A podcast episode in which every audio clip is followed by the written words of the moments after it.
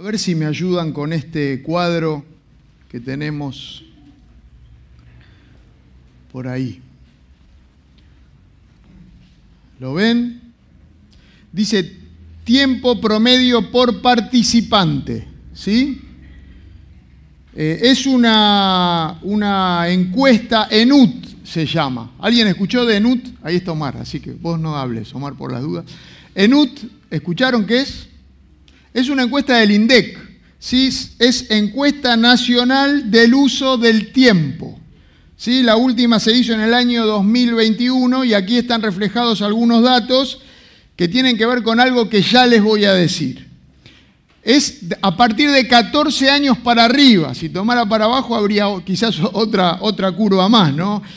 Eh, dice que de 14 a 29 años son lo que utilizan son 5,18 horas, ¿sí? De 14 a 29 años. De 30 a 64 años, 4,21 horas, 4 horas 21 eh, minutos, ¿no? Y 65 años o más, 5 horas y 19 minutos. ¿De qué estamos hablando?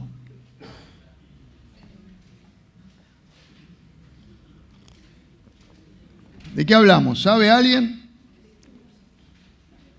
Ah, no se animan, porque como hay un dato que pareciera no ser real, ¿no? tiempo, tiempo devocional, muy bueno, muy bueno. Bueno, nos desconcierta ver que los mayores de 65 años pasan 5,19 eh, horas, 5 eh, horas 19 minutos con el celular. ¿Pueden creerlo? Eh, nosotros los de entre 30 y 64 somos los que menos tiempo pasamos con el celular y después los de 14 a 29 y creo que los que están abajo de eso me parece que están más arriba, ¿no? A ver, ¿quién tiene, quién tiene celular? Levante la mano, ¿quién tiene celular? No acá, no se hagan. ¿eh? No, yo traigo la Biblia así dicen. Bueno, yo conozco a uno que no tiene, que debe estar, estará por ahí. Al único que no tiene. Mi papá no tiene celular, por ejemplo. ¿eh? El único que yo conozco que no tiene celular es mi papá. El celular tiene muchas cosas buenas, ¿están de acuerdo conmigo? Muchas cosas buenas. Por ejemplo, ¿qué cosas buenas tiene el celular? Sacar fotos y videos, dice acá. comunicarnos e informarnos. Hacer home banking, eh, estamos eh, muy bien, eh, muy bien. ¿Qué más? A ver, ahí están los adolescentes arriba, podrían opinar, que están todo el día con él. Los menores de 14. ¿Qué más? No, no escuché. Leer la Biblia. Ustedes saben que en el celular, o sea, yo tengo acá la versión NBI, ¿sí? Pero acá tengo todas las versiones, de todas las versiones que hay y en, todos los idiomas. Es impresionante eso. Y hasta aprieto un botón uno y la lee alguien, la Biblia. Se la lee alguien que está ahí adentro, nos lee eh, la Biblia. Bueno, ¿qué más? ¿Algo más? Eh, eh, guarda memoria, agenda. Muy bien, es como una agenda, ¿no? Que nos recuerda cosas, nos dice. ¿Algo más? Comunicarnos, claro. GPS, ¿eh? ¿se acuerdan que antes había una cosa Garmin que se ponía ahí, que, que uno lo llevaba, que había que actualizar? Las, eso ya desapareció todo, está el GPS del celular. Hacer videollamada con la familia que está lejos, lo dijo Susi. ¿eh? Es así, muy bien. ¿Qué, ¿Qué más? Buscar información, cualquier información. Bueno, muy bien, tiene cosas muy buenas. Bueno, hablando de, videollamada, eh, ahí está Hernán, que lo despedimos, mi hermano, ya está en el centro de Canadá, no, ya llegó a destino, ¿no? Pero ahí mandó una foto, ¿eh? salió de acá, está a miles de kilómetros y ya nos mandó una foto eh, y videos y demás que está allá. Cosas buenas que tiene el celular. Ustedes saben que Argentina está en el top 5 de países que más usan el celular. Que más usan el celular. Dice una encuesta un, eh, un estudio, perdón, que los argentinos usamos el celular 53,8% del tiempo que estamos despiertos. Es muchísimo, es muchísimo tiempo, ¿sí? Miren, ahí tengo algunas estadísticas que, saqué. Bueno, es, este es una, son estadísticas viejas del año 2015. Sí, pero me gustó el, el, formato. Pero me llamó la atención que dice, en el mundo hay más personas con teléfonos móviles, celulares, que con cepillo de dientes. Es algo impresionante, ¿no? Miren, algunas cosas más. El uso, a ver, no lo puedo leer, el uso de, bueno, cinco horas en promedio por día es lo que se usa el celular. 84% de los usuarios de celulares revisan una app, una aplicación en su teléfono como la primera cosa, es la primera cosa que hacen en la mañana cuando se despiertan, revisar una aplicación en el teléfono. Eh, a ver, 44% de los dueños de un celular duermen con su teléfono junto a ellos en la cama para que no se pierdan una notificación de llamada o un mensaje. Casi la mitad que usamos celular. ¿Sientes un momento de terror cuando no encuentras tu teléfono? ¿Eh? Bueno, ahora tiene un nombre, se llama nomofobia. 73% de los usuarios de celulares sienten pánico cuando no saben dónde dejaron el celular. La mala postura del cuello es una condición común causada por estar agachando la cabeza ¿eh? para ver el celular. Algunos, no sé, me decían que el dedo este meñique se les está como deformando. ¿Puede ser? Los médicos que están acá. Porque vieron que el celular se apoya cuando uno lo tiene, lo apoyan ahí, en el menique, entonces se va marcando ese lugar y se va marcando y se va marcando. Bueno, el segundo dato, ¿lo ubican? El Esterichia coli se encuentra en uno de cada seis teléfonos debido a que cerca del 75% de las personas llevan con el teléfono al baño.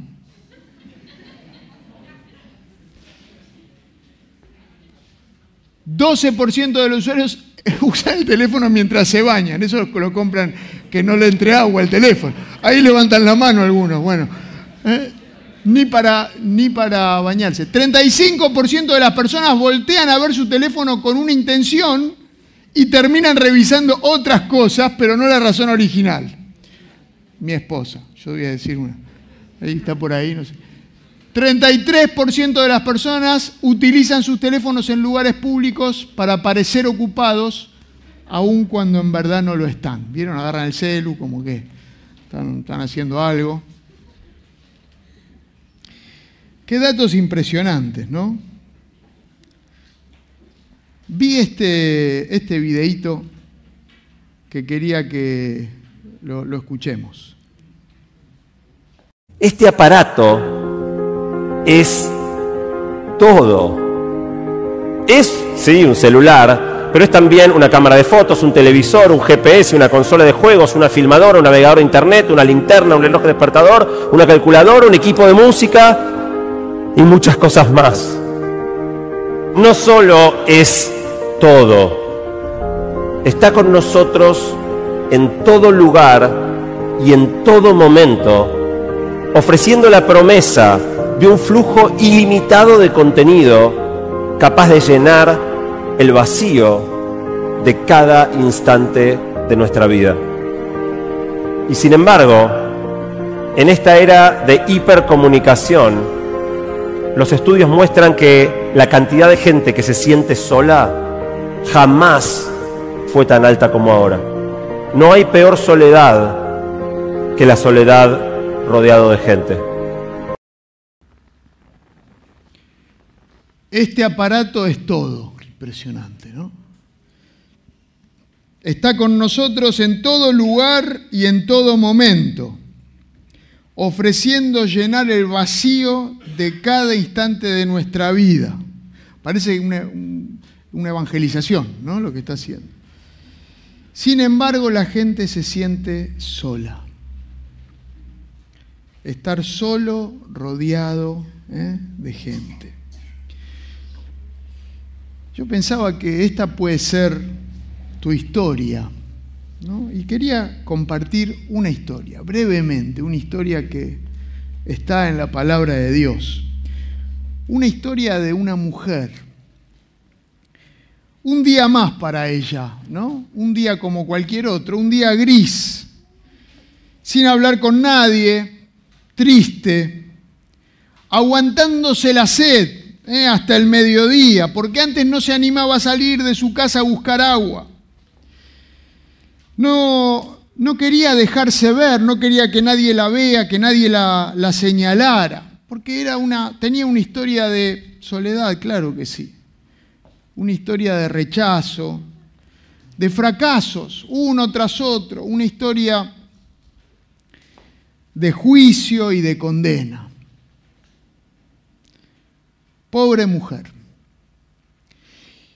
Está allí este relato en Juan capítulo 4 y dice así, Jesús se fue de, de, Judea y volvió otra vez a Galilea.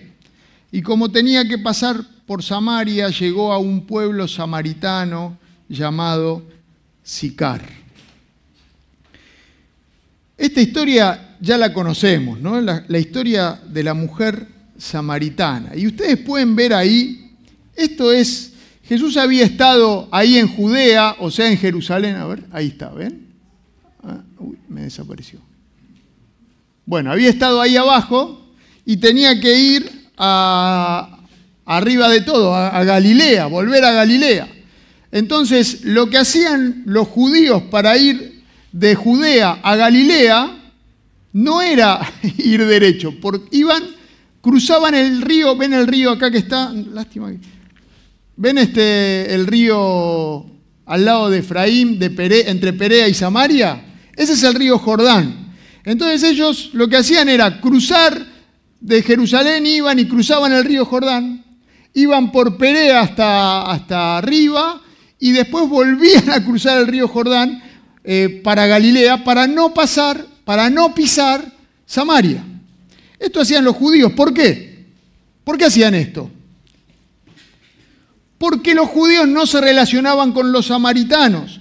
Los judíos odiaban de alguna manera a los samaritanos y esto era algo que venía de hacía mucho tiempo. Había un, un problema entre ellos. Cuando había pasado el primer exilio, nosotros estuvimos estudiando eh, el exilio a Babilonia, ahora en las clases de escuela bíblica con, Ezequiel, el profeta Ezequiel, pero antes, el exilio anterior, el exilio a Siria, en el año 722 antes de Cristo, o sea, antes, mucho antes de lo que vimos ahora en la escuela dominical, eh, llegó a Siria y se llevó a muchos del reino del norte, o sea, de Samaria. Se llevó a muchos de allí y además trajo otros eh, de su propio lugar, asirios, para que se mezclen con los que quedaban. Y entonces los de Samaria o los del reino del norte se mezclaron. Claro, se mezclaron y empezaron a ser familias y empezaron a adorar también a sus dioses. Entonces eran como una especie, para los judíos, ellos, los judíos del sur, ellos eran como mestizos, eran como inferiores, y así los trataban los odiaban, tenían un odio entre ellos. ¿eh? Hasta fueron y les quemaron el templo que ellos habían construido en Jericim. ¿Sí? Los judíos a los samaritanos. Para un judío, un samaritano era peor que un gentil.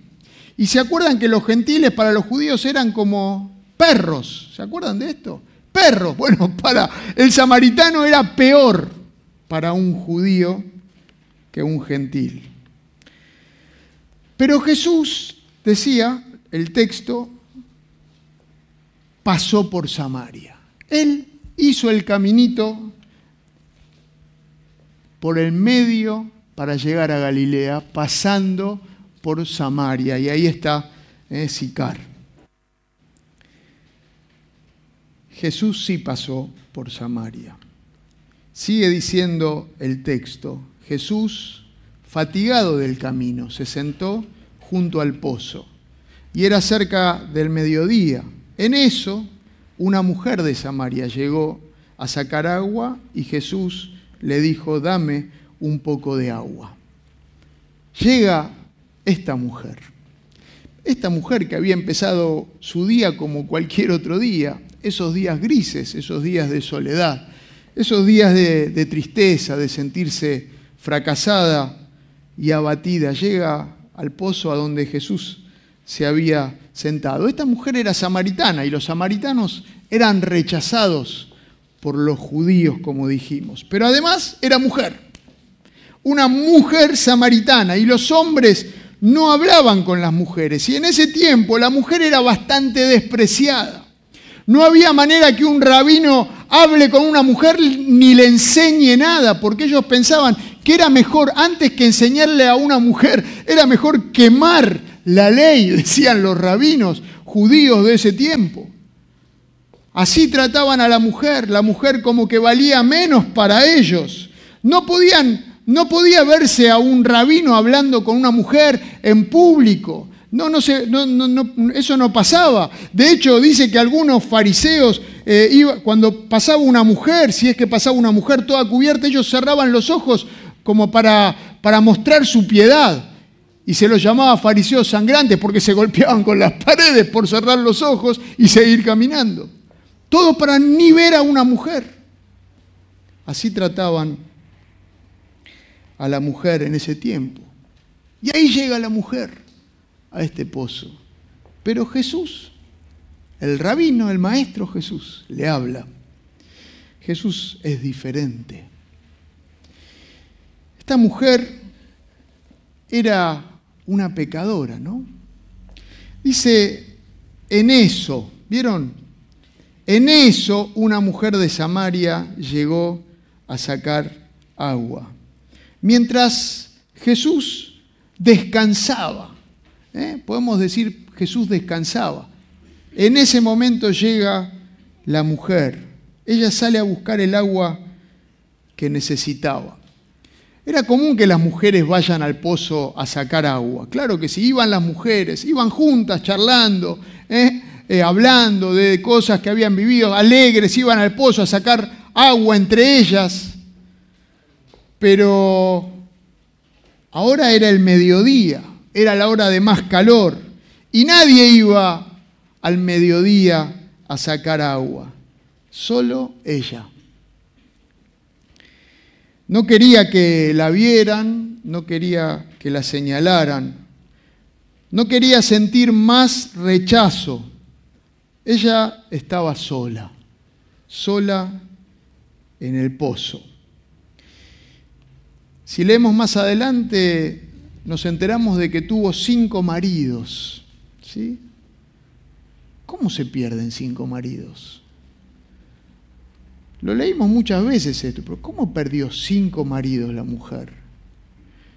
Quizás alguno murió, la habrán divorciado. En ese tiempo las mujeres no podían divorciarse de los hombres, solo el hombre divorciaba a la mujer y le decía, no te quiero más, andate, y le daba una carta de divorcio y la mujer quedaba a la deriva. Y quizás la rechazaron, la dejaron, la abandonaron, la dejaron sola fracaso y rechazo es lo que vivió esta mujer. Y yo me preguntaba, ¿cómo estamos nosotros? ¿Cómo estás vos? Quizás también podés sentir soledad y no, los, no lo expresás. Quizás estás solo y te refugias acá en el teléfono Quizás sentís rechazo. Ella sintió rechazo tras rechazo y quizás ya no podía intentarlo otra vez.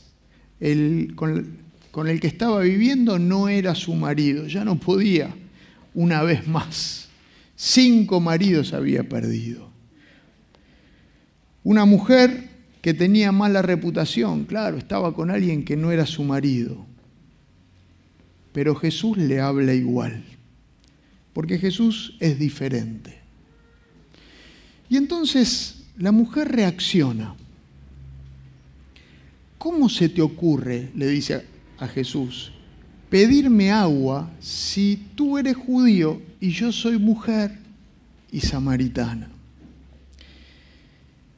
¿Cómo se te ocurre, Jesús, hacer algo así? ¿Cómo te pasa por la cabeza? ¿Cómo te pasa por la cabeza hablarme a mí?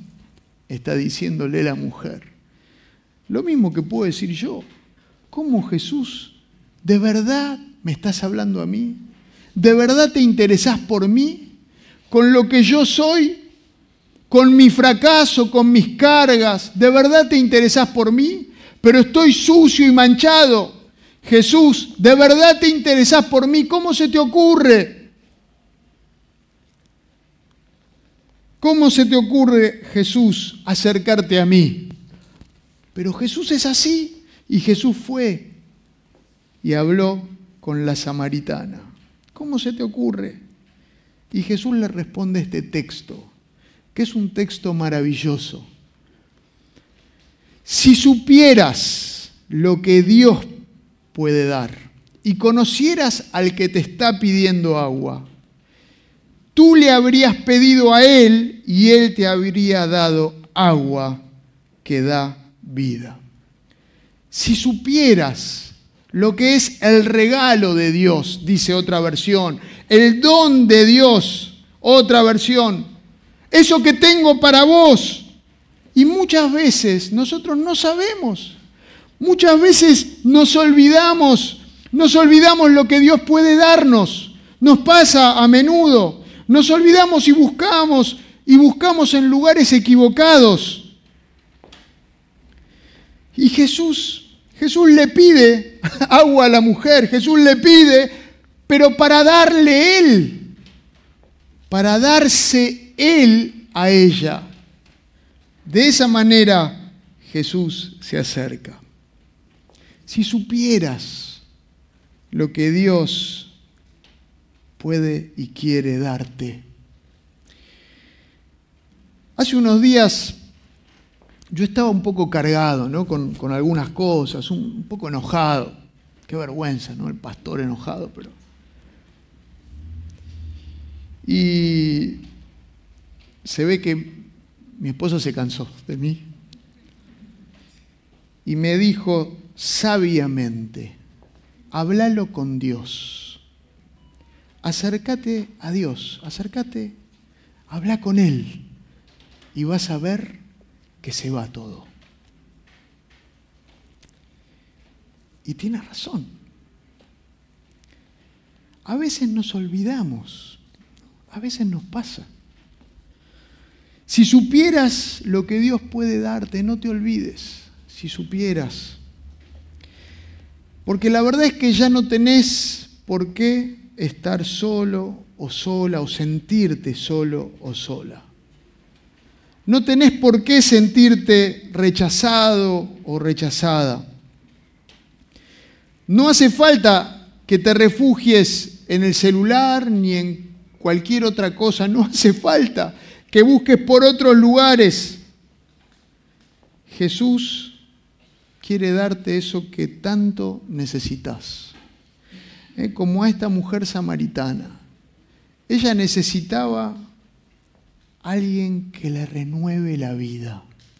Y fue Jesús, justamente. Jesús muchas veces dijo, ¿se acuerdan? No se lo digas a nadie, ¿se acuerdan de eso? Iba, hacía un milagro, pero no se lo cuentes a nadie. No le digas a nadie esto que hice. Eso se llama, se lo llama secreto mesiánico, como que no, parecía que no quería decir abiertamente que era el Mesías, ¿no? Mantenerlo como en secreto. De alguna manera hacía eso Jesús. Pero con esta mujer no. Con esta mujer samaritana, o samaritana, e, enemiga de los judíos, mujer que no valía en ese tiempo, no se le daba valor, pecadora, a esta mujer Jesús se presenta y le dice, yo soy el Mesías, abiertamente. A otros le guardaba el secreto, pero con esta mujer le dice claramente, yo soy el Mesías. Y me acuerdo cuando hablamos de Abraham y de la adoración. En este pasaje también se habla de la adoración verdadera. Y mencionamos que e-, este texto de Jeremías 33, clama a mí y yo te responderé. ¿Se acuerdan cómo sigue? Te enseñaré cosas grandes y ocultas que tú no conoces. Cosas grandes y ocultas que aprendió Abraham cuando puso toda la confianza en obediencia a Dios, en adoración a Dios. Y esta mujer samaritana, cuando fue a Jesús, dame de esa agua para que yo pueda beber, Jesús le mostró cosas grandes y ocultas que nadie conoce. Le dijo a ella, yo soy el Mesías, yo soy el Mesías, el Salvador. Si supieras el regalo de Dios para vos, si supieras, no te lo pierdas. Este encuentro no fue casualidad de ninguna manera. No es que Jesús quiso ahorrar, ¿eh? como veíamos en el mapa, quiso ahorrar tiempo de viaje y pasar por Samaria derecho eh, para Galilea. No, no, no, no fue así. Todo estaba planificado, mandó a los discípulos aparte, se quedó solo descansando, vamos a decir, en el pozo. Todo fue planificado por Jesús. Jesús no está cansado. Te está esperando en el pozo, en tu pozo. Cantábamos, no hay montaña que no escales, no hay pozo al que Jesús no vaya para buscarte a vos. Hasta ahí va y te espera. Si supieras, si entendieras, pedile a Él que sacie tu necesidad. Contale a Él, contale a Jesús de tu soledad, de tu fracaso, de tu rechazo. Llévale a Él tus cargas. Pedile a Él. Y Él ya lo está haciendo. Cerramos los ojos. Y este es un momento para que cada uno de nosotros pueda acercarse al Señor y pueda abrir el corazón en intimidad con Él. Podés sentir muchas cosas que no te hacen bien. Llévalas a Él, porque a Él le importa. Él busca ese momento donde vos vas a Él para que te llene, para que te dé ese regalo maravilloso. No te lo pierdas si supieras el regalo de Dios para vos. ¿Cómo no aceptar ese regalo para disfrutarlo? Él es el que sana la soledad, el que sana el rechazo, el que sana las heridas, las venda.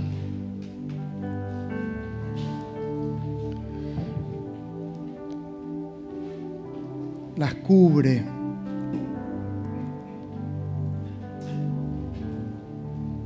Él está esperando en, el, en el pozo, en tu pozo, a que vayas a Él.